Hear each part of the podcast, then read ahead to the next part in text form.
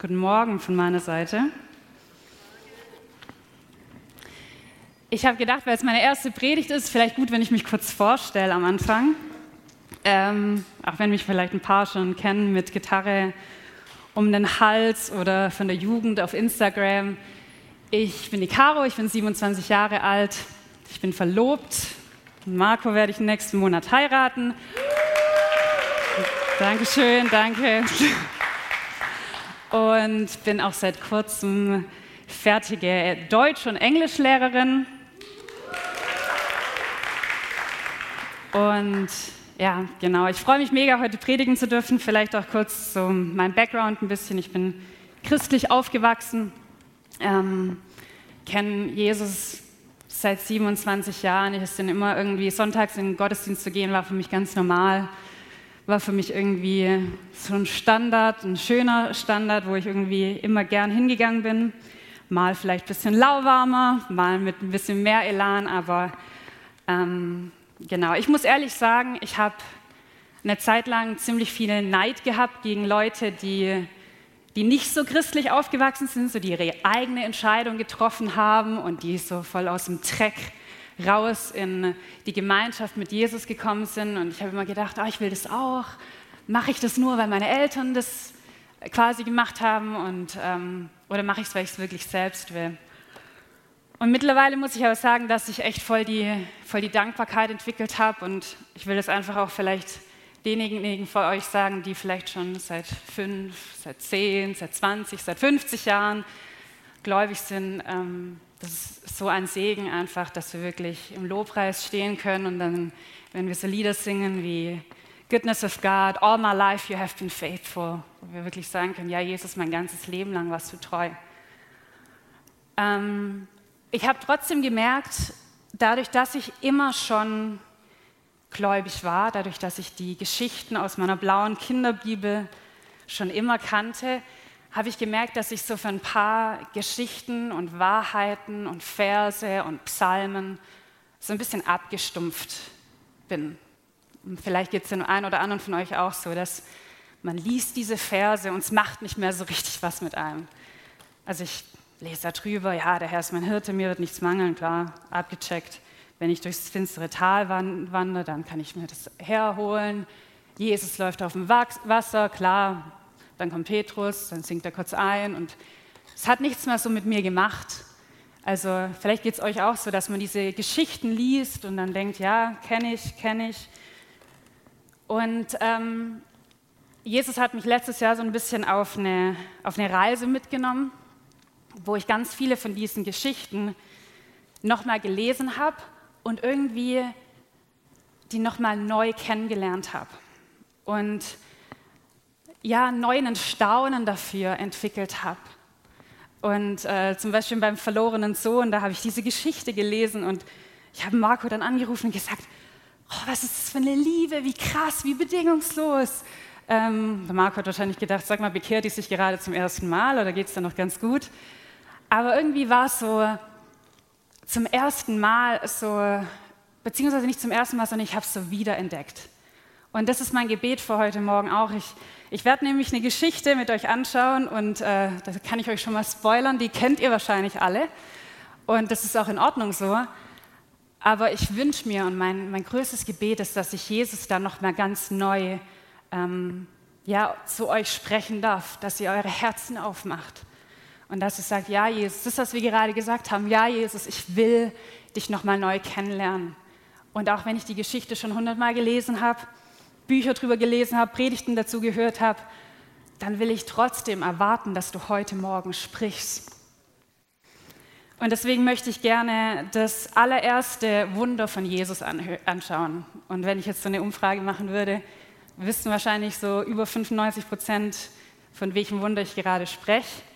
Die anderen 5 Prozent sind gerade wahrscheinlich am Handy oder auf dem Klo, aber ähm, es geht um die Hochzeit zu Kana. Vielleicht äh, habe ich mir die Geschichte ausgesucht, weil ich selber gerade in der Hochzeitsvorbereitung äh, bin. Aber ähm, ich glaube, dass diese Geschichte uns extrem viel zeigt über das, wer Jesus ist. Weil das ist das erste Wunder. Damit stellt er sich der Welt vor. Und deswegen habe ich die Message auch genannt, darf ich vorstellen.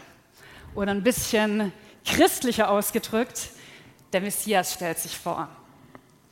Und bevor, wir, bevor ich diese Geschichte euch vorlesen möchte, will ich einfach kurz beten und einfach ja das freisetzen auch, dass er, auch wenn ihr die Geschichte kennt, auch wenn ihr die schon hundertmal durchgelesen habt, dass ihr es zulasst, dass ihr eure Herzen aufmacht und sagt, ja Jesus, ich bin bereit, dass du dich mir noch mal ganz neu vorstellen darfst.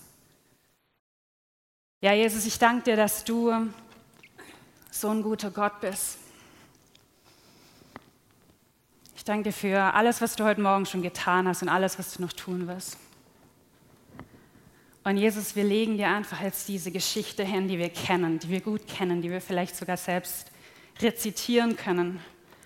Und Jesus, ich spreche einfach hier stellvertretend für diesen Raum aus. Jesus, zeig dich uns nochmal ganz neu. Stell dich vor, Jesus. Zeig, wer du bist. Amen. Wenn ihr mitlesen wollt, die Geschichte steht in Johannes 2, Verse 1 bis 11. Genau. Die Hochzeit in Kana.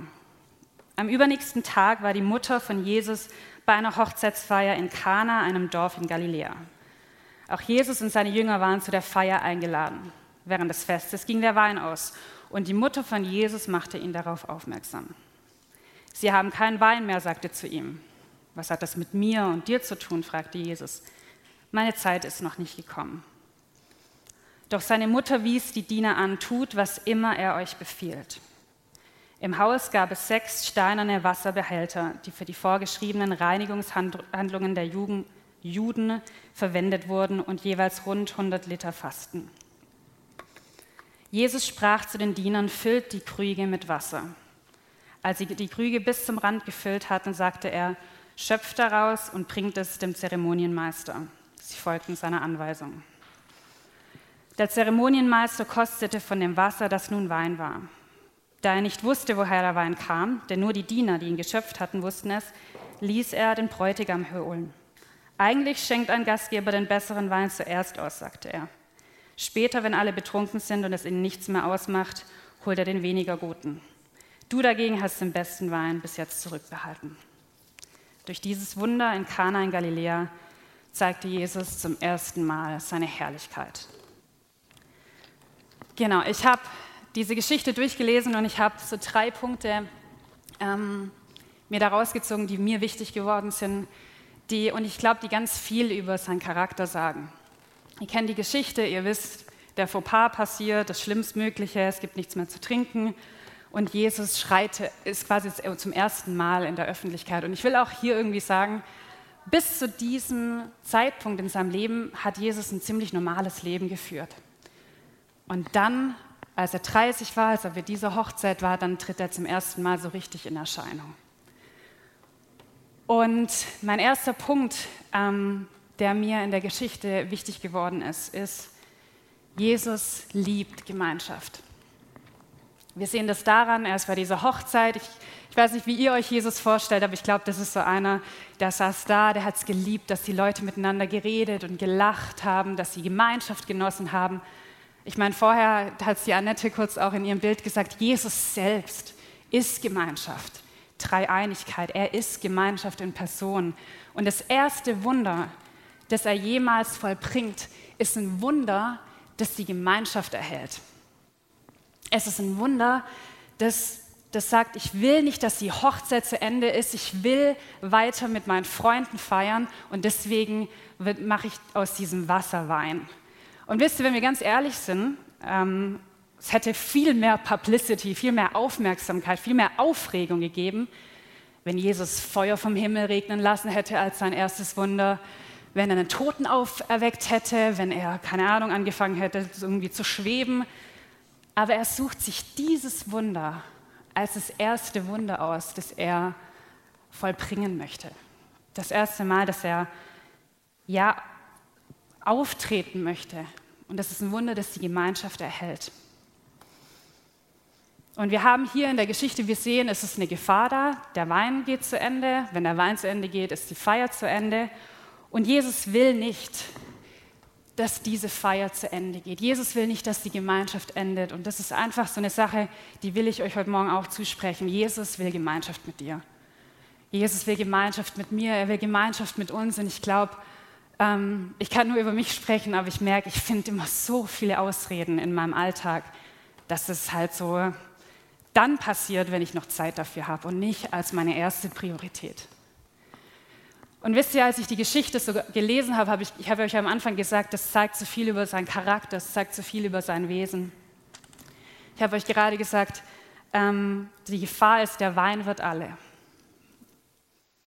Und Jesus bringt die Lösung, indem er sich um den Wein kümmert. Und damit die Gemeinschaft nicht zu Ende geht, kümmert er sich um den Wein in Kana. Und ihr wisst, wie es weitergeht bei der Geschichte mit Jesus. Wir spulen ein paar Jahre vor auch hier haben wir wieder das Problem, dass Gemeinschaft in Gefahr ist. Dass es sein kann, dass, weil so viel Sünde in der Welt ist, dass die Menschen und Gott von Gott getrennt sind. Und einige Jahre später wird Jesus selbst zum Wein am Kreuz von Golgatha und kümmert sich darum, dass die Gemeinschaft nicht zu Ende geht. Und deswegen, das ist der erste Punkt, den ich euch einfach mitgeben will, dass das ist sein Wesen. Er tut alles, er gibt sein Leben dafür, um Gemeinschaft mit uns zu haben. Er gibt alles dafür, um Gemeinschaft mit dir zu haben. Und ich habe das diese Woche erst erlebt, dass ich so überführt wurde davon, dass er immer Gemeinschaft mit mir will, aber ich, ja, ich habe andere Sachen zu tun und ich habe eh immer viel zu viel zu tun, um da noch so viel Zeit dann einzuräumen. Und ähm, ich gehe gerne joggen, um da, da habe ich so, das ist so meine Zeit mit Jesus. Da ähm, höre ich Lobpreislieder, da bin ich berührt, da komme ich runter, da ist einfach nur ich und Jesus und niemand anderes stört mich. Ähm, und ich war diese Woche joggen und ich bin dann so laufen gewesen und ich dachte so, sag mal, schon lang, als ich jetzt joggen war, bin ich jetzt nicht mehr berührt geworden von dir, Jesus. Also stimmt irgendwas zwischen uns nicht? Und mir ist ziemlich schnell klar geworden, dass es nicht an Jesus lag, warum ich da nicht mehr berührt wurde oder warum ich nicht mehr diese tollen Momente hatte, weil ich bin joggen gegangen und jedes Mal, wenn ich joggen gegangen war, bin, dann hatte ich irgendwelche Gedanken in meinem Kopf und irgendwelche Dinge, die ich mal kurz, da habe ich über irgendwas mich aufgeregt oder habe ich mich über irgendwas gesorgt oder die Hochzeitsvorbereitung, da habe ich sowieso 100 Sachen im Kopf, die ich noch nicht gemacht habe, die ich noch machen muss, die vielleicht schief laufen könnten. Ähm, und ich war nicht präsent, ich war gar nicht, ich war gar nicht auf Gemeinschaft mit Jesus aus. Und ich bin dann so joggen gegangen und, das, und ich habe dann einfach nur so ein kurzes Stoßgebet gesagt und ich habe nur, ich glaube, ich habe nur gesagt, Jesus, ich will dich wieder, ich will dich wieder fühlen, ich will dir wieder begegnen.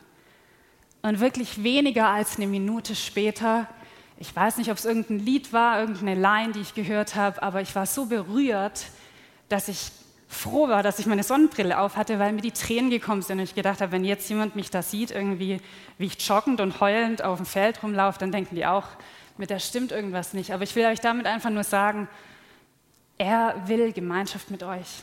Und ich glaube, dass es so oft an uns liegt und dass wir uns öffnen sollten und sagen sollten, ja Jesus, hier bin ich, berühre mich. Und bei der Hochzeit zu Kana ist genau das der Grund, warum er diesen Wein vermehrt, damit Gemeinschaft möglich ist. Gemeinschaft mit den Leuten, Gemeinschaft mit euch. Mein zweiter Punkt ist, Jesus kennt keine zeitlichen und räumlichen Grenzen. Oder kurz gesagt, bei Jesus ist nichts unmöglich. Ähm, wisst ihr, ich bin kein großer Weinkenner, muss ich mich kurz hier oben outen. Ich, mir schmeckt es nicht. Ich habe dafür keine Wertschätzung. Für mich schmeckt das alles nach Hustensaft oder ja, ich weiß, ich mache mich damit sehr unbeliebt. Ich kann mich gleich noch unbeliebter machen. Mir schmeckt auch Kaffee nicht. Da habe ich auch keine Wertschätzung dafür. Deswegen, äh, ich, wahrscheinlich werde ich jetzt, werdet ihr jetzt dafür sorgen, dass ich hier oben nicht mehr stehe, weil man so jemandem ja nicht vertrauen kann. Aber mir schmeckt es nicht. Ich, ich mag keinen Wein, ich kenne mich damit nicht aus. Ich ähm, musste mich da auch jetzt für die Predigt ein bisschen einlesen. Aber, ähm, und deswegen, wenn ich jetzt irgendwas falsch sage, dann seid gnädig mit mir und sagt, ja, die weiß es nicht besser, die trinkt eh nie Wein. Ähm, wie gesagt, ich weiß nicht viel über Wein, aber ich weiß, dass es ein sehr, sehr langer Prozess ist. Von dieser Weintraube bis zu deinem Lieblingswein. Das dauert nicht nur so ein paar Minuten wie bei SodaStream, dass man da kurz mal Wasser reinmachen kann, ein paar Mal drücken, in wenigen Sekunden hat man, hat man Sprudel. Nee, das dauert schon ein paar Jahre. Bei richtig guten Weinen sogar ein paar Jahrzehnte. Und Jesus schafft hier in dieser Geschichte, was das eigentlich Jahre oder Jahrzehnte braucht, innerhalb von einem Moment. Und ich habe online ein bisschen nachgelesen, ich habe da unterschiedliche Sachen gefunden. Fünf Jahre dauert es etwa, dann hat man so einen mittelguten Wein. Fünf bis sieben Jahre, dann hat man schon einen besseren Wein. Und wenn man wirklich einen Spitzenwein haben will, dann dauert es schon Jahrzehnte. Wie gesagt, alles ohne Gewehr. Ähm, wenn ihr da eine andere Meinung dazu habt, ist es auch in Ordnung. Was ich, ich glaube aber, wo wir uns auf jeden Fall einig sind, ist, dass es viele Jahre dauert, bis dieser Wein ähm, ja, hergestellt wurde. Und wir lesen in der Geschichte aber, dass das ganze, diese ganze Situation eigentlich nur ein paar Momente, ein paar Sekunden oder ein paar Minuten dauert. Jesus sagt zu den Dienern, nimmt Wasser, füllt es in die Krüge und dann rufen sie den Zeremonienmeister. Wir haben da jetzt keine Zeitangaben, aber das dauert bestimmt nicht allzu lang, bis der Zeremonienmeister gekommen ist, daraus geschöpft hat und gemerkt hat, dass es Wein ist. Und deswegen will ich euch einfach sagen, ich glaube, diese Geschichte, dieses Wunder zeigt uns einen richtig wichtigen ähm, Punkt von Jesus, und zwar, dass bei ihm alle Regeln von Zeit und Ort aufgehoben sind. Und dass bei ihm ein Moment reicht, um alles zu verändern. Dass es bei ihm in Sekunden möglich ist, aus Wasser Wein zu machen. Und ich glaube, das passiert auf keinem Weingut auf der ganzen Welt, dass man da irgendwo Wasser reinmacht und dann kommt Wein an der anderen Seite raus. Also ich weiß zumindest davon nichts. Und ich will euch da einfach zusprechen, auch für euer Leben. Vielleicht befindet ihr euch einfach in irgendeiner Situation, in der ihr sagt, ich habe gerade so einen krassen Schicksalsschlag erlebt. Ich, ich gehe gerade durch so eine harte Zeit. Ich habe so eine schlimme Diagnose. Und ich will das nicht schmälern, versteht mich nicht falsch. Ich glaube auch, dass es manchmal ein Prozess ist, dass es manchmal ja, mehrere Jahre dauert und dass es auch gut ist. Und ich spreche auch nicht, ich sage auch nicht, dass Seelsorge und Mentoring und Sozo und die ganzen Dinge nicht, nicht richtig sind, weil ich glaube, das ist auch ein Aspekt von Gott, weil er zeigt, dass er geduldig ist, dass er uns an der Hand nimmt und dass er mit uns durchläuft. Ich will trotzdem heute Morgen hier oben zu euch sagen, bei ihm genügt auch ein Moment. Ein Moment mit ihm kann alles verändern. Ein Moment kann jede Angst auslöschen. Ein Moment kann Diagnosen komplett drehen. Ich habe das in meinem Leben schon erlebt und ich habe mich an dieser Geschichte schon so festgehalten in Zeiten, in denen es mir nicht gut ging. Und zwar habe ich während meinem Studium einen Tinnitus entwickelt. Ich habe wahrscheinlich zu viel Stress gehabt, zu viel laute Musik gehört. Und das war auf einem Ohr und das war ein richtig hoher Ton und der hat mich, der hat mich verrückt gemacht. Ich habe wirklich, ich, ich konnte nicht mehr, ich hatte keine stille Minute nachts, ich konnte kaum einschlafen, weil ich diesen Ton immer gehört habe. Und wenn jemand von euch irgendwas schon am Ohr hatte, wisst ihr vielleicht, dass das sich nicht unbedingt cool anfühlt. Und ich bin dann zu unterschiedlichen Ärzten gegangen. Der erste Arzt hat einfach nur zu mir, mir irgendeine so ähm, Broschüre in die Hand gedrückt und gesagt, ja, gehen Sie dahin, da gibt es so eine Selbsthilfegruppe, da kann man drüber reden und dann wird es schon. Ähm, dann dachte ich so, ja, okay, nee, das ist halt, das ist jetzt so, das ist irreversibel, das ist chronisch, fertig, man muss damit klarkommen, das kann nicht wieder zurückgehen. Bin ich bei einem anderen Arzt gekommen, äh, zu einem anderen Arzt gegangen und ähm, da war es genau das Gleiche. Da habe ich erst so einen Hörtest machen müssen, falls ihr das schon mal gemacht habt, dass sie so genau den Tinnitus dann quasi rausgefunden haben. Und eine kleine Anekdote am Rande: Die die Arzthelferin hat dann diesen Ton entdeckt und hat ihn dann irgendwie aufgeschrieben, was auch immer das dann von Ton war.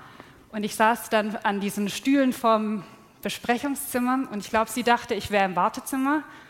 Und dann ist sie zu ihrer Kollegin gerannt und hat gesagt, boah, ich habe jetzt meinen ersten Tinnitus diagnostiziert. Und ich dachte mir nur so, cool, Glückwunsch für dich. Ich bin diejenige mit dem Tinnitus, habe ich es natürlich nicht gesagt. Aber ähm, auch der Arzt hat dann zu mir gesagt, ja, da gibt es nichts, was man machen kann, das ist jetzt schon zu lang, als dass er von selber wieder weggeht. Und ich muss mich einfach damit abfinden, wenn ich nicht richtig schlafen kann, soll ich halt mit Musik einschlafen. Habe ich gedacht, ja genau, das mache ich jetzt auch noch mit Kopfhörern im Bett zu liegen. Und ähm, ich bin dann ähm, meinen Bruder besuchen gegangen in Amerika bei der BSSM. Und da wurde in einem Gottesdienst, sollten die Leute aufstehen, die solche Diagnosen hatten, einfach solche endgültigen Diagnosen. Und ich bin dann auch aufgestanden wegen meinem Tinnitus und ähm, dann haben die Leute um mich herum oder mein Bruder für mich gebetet. Und natürlich im Gottesdienstraum ist es ein bisschen schwierig zu hören, ob der Tinnitus noch da ist. Ähm, aber als ich dann abends im Bett lag, habe ich zum ersten Mal gemerkt, dass nichts mehr da war, dass kein Ton mehr da war. Und wisst ihr, die ganzen Diagnosen, die ich gehört habe, die mir gesagt haben, das musst du jetzt aushalten, das ist jetzt einfach so für den Rest seines Lebens, die waren einfach unwichtig, weil ein Moment mit ihm hat alles verändert. Und ein Moment mit ihm hat diesen Ton, der mich verrückt gemacht hat, weggenommen. Und das will ich euch einfach auch zusprechen, dass das auch in eurem Leben passieren kann, dass es sicherlich auch schon bei vielen von euch passiert ist, dass ein Moment mit ihm alles verändert hat. Letzter Punkt. Jesus hat das Beste für euch vorbereitet. Wir lesen hier im Vers 10, du dagegen hast den besten Wein bis jetzt zurückbehalten. Bei mir ist so, ich habe in meinem Leben schon so lange die Lüge geglaubt, dass wenn wir Jesus die Erlaubnis über alle von unseren Bereichen geben, dann, dann landen wir mit so 0815-Lösungen oder sogar manchmal mit schlechten Lösungen. Vielleicht habt ihr auch schon mal die Lüge geglaubt. Ich persönlich habe immer gedacht, wenn er bestimmt, was meine Berufung ist, dann lande ich als arme ähm, Missionarin in irgendeinem kalten Dorf in Nepal, in den Himalaya-Gebirgen. für mich war Afrika nie schlimm, für mich war Asien schlimm. Das ist persönliche Präferenz gewesen. Und ich habe gedacht, wenn ich ihm das überlasse, dann ende ich da und dann ist das quasi mein Schicksal. Oder bei der Partnerwahl habe ich gedacht, wenn Jesus das bestimmt, dann bekomme ich irgendeinen so unlustigen, unattraktiven Typen, der mir, der mir, gar nicht gefällt. Und ich muss ehrlich sagen, das war meine, meine Gedankengut ganz lange. Marco, du ähm, das ist natürlich viel besser als die Beschreibung, die ich gerade gesagt habe. Ähm, aber vielleicht erkennt ihr das in euch selber auch, dass man manchmal denkt, wenn Jesus das jetzt wirklich das Steuer übernimmt, ja, dann wird es so halb gut, dann wird es nicht wirklich gut. Wir lesen in der Geschichte aber, wir lesen in seinem ersten Wunder, dass sein Herz ist, dass er das Beste für euch hat. Er hat das Beste für euch vorbereitet und er, und er will das Beste für euch in, in jeder Situation, auch wenn wir es vielleicht nicht ganz verstehen. Was die Geschichte uns aber auch sagt, und ich weiß, da mache ich mich vielleicht jetzt kurz auch noch mal ein bisschen unbeliebt, aber es gibt einen Schlüssel dafür und der Schlüssel ist Gehorsam. Weil wir lesen in, der, ähm, in einem Vers dann auch, dass Maria zu den Jüngern sagt, tut, was immer er euch befiehlt. Und die Diener haben bestimmt in dem Moment, als dann Wasser plötzlich, als sie Wasser reinfüllen sollten, haben die bestimmt gedacht, hat er es richtig mitbekommen, wir sollen Wein machen, nicht Wasser. Und es war für die bestimmt eine Situation, in der sie einfach sagen mussten, okay, wir machen es jetzt einfach. Wir sind jetzt einfach gehorsam, wir tun jetzt einfach das, was er uns aufgegeben hat. Und das will ich euch einfach auch heute Morgen sagen. Ich glaube, manchmal gehört da der Schritt von uns dazu, dass wir gehorsam sind und dass sein Herz aber und sein Wunsch ist, dass er das Beste für uns hat. Ich habe nochmal die drei ähm, Aussagen nochmal hingeschrieben und ich, ich kenne eure pers persönliche Situation nicht. Ich weiß nicht, ob euch eine Sache davon angesprochen hat, ob euch mehrere Sachen davon angesprochen haben. Ich will es euch einfach nochmal sagen, was diese Punkte waren, die wir in diesem Wunder bei der Hochzeit zu Kana sehen. Jesus ist ein Mensch, der Gemeinschaft liebt mit dir. Streck dich aus danach, gib ihm Zeit dafür. Ich glaube auch oft, ich weiß, das wäre eine Predigt für sich, aber wir reden ja oft über den Zehnten. Ich glaube auch manchmal, ich glaube, es ist auch gut, ihm einen großen Teil von unserer Zeit zu geben. Zehnter von der Zeit ist vielleicht ein bisschen krass, aber wie auch immer, ähm, dass wir da ihm wirklich diese, diesen Raum geben für Gemeinschaft. Punkt Nummer zwei, bei Jesus ist nichts unmöglich. Egal in welcher Situation ihr euch gerade befindet, ob ihr die ganze Zeit diese Diagnose im Kopf habt, ob ihr den Schmerz im Kopf habt, der euch nicht loslässt. Ein Moment mit ihm genügt und alles verändert sich. Ein Moment mit ihm genügt und aus Wasser wird Wein. Und der letzte Punkt, Jesus hat das Beste für dich vorbereitet. Er hat dir kein 0815-Leben vorbereitet oder keins, bei dem ihr gerade so unterm Durchschnitt irgendwie durchkommt. Jesus hat das Beste für dich. Gebt euch auch nicht zufrieden mit irgendwas, das halb gut ist oder das so Mittelmaß ist, sondern er will das Beste für euch. Und ich will euch jetzt einfach einladen, wir werden jetzt noch das Lied singen, The More I Seek You. Ähm, und da heißt, The more I seek you, the more I find you. Also je mehr ich dich suche, desto mehr finde ich dich. Und ich habe euch am Anfang gesagt, dass diese Message hieß, darf ich mich vorstellen. Und ich will euch einfach einladen, ich bin immer noch ein bisschen auf dieser Reise, nicht mehr so arg wie letztes Jahr, aber ich glaube auch, dass es ein Stück weit gut und richtig ist, dass wir immer wieder zurückkommen zur ersten Liebe mit ihm. Dass wir diese Geschichten lesen wie ein Kind, wie zum ersten Mal. Als hätten wir noch nie davor irgendeine Predigt, Buch, was auch immer dazu gelesen, sondern einfach von hier das nach hier ähm, bringen lassen kann. Und während ihr jetzt dieses Lied hört, die Trailer wird es singen, ich will euch jetzt einfach aber davor die Möglichkeit geben, auch so ein bisschen zu antworten. Und wenn einer von diesen Punkten, die da noch stehen, egal ob es um die Gemeinschaft geht mit ihm oder darum, dass bei ihm nichts unmöglich ist, oder um diesen Punkt, dass er das Beste für euch will, wenn euch einer oder mehrere Punkte da angesprochen hat und ihr da wirklich antworten möchtet und sagen möchtet, ja, Jesus, ich will da was, ich will mehr von dir da, ich will dich mehr suchen, dann steht doch jetzt gemeinsam mit mir auf und ich würde noch gerne für euch beten.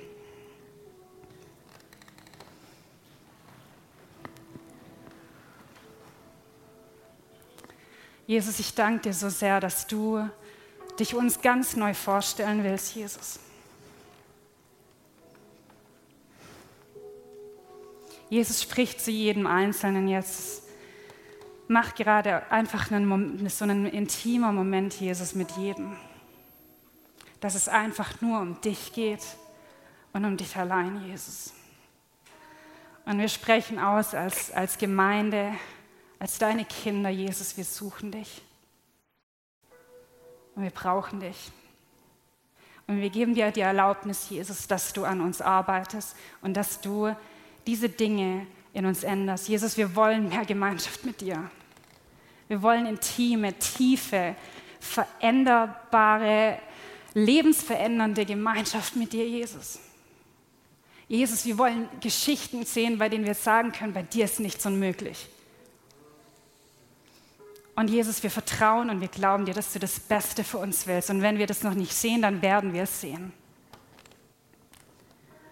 Und ich will euch jetzt einfach den Raum geben. Manche von euch, wenn ihr einfach, wenn ihr hinsitzen wollt, wenn ihr hinknien wollt, wenn ihr stehen bleiben wollt, wenn ihr tanzen wollt, macht das. Vielleicht wollen ein paar von euch auch einfach nur dieses Lied, vielleicht auch einfach nur die Trailer über euch quasi aussingen lassen und ganz persönlich in eurem Herz antworten lasst den Moment nicht vorübergehen, weil sein, sein Heiliger Geist ist hier und er will Veränderung. Und deswegen lasst uns jetzt dieses Lied singen, The more I seek you, the more I find you.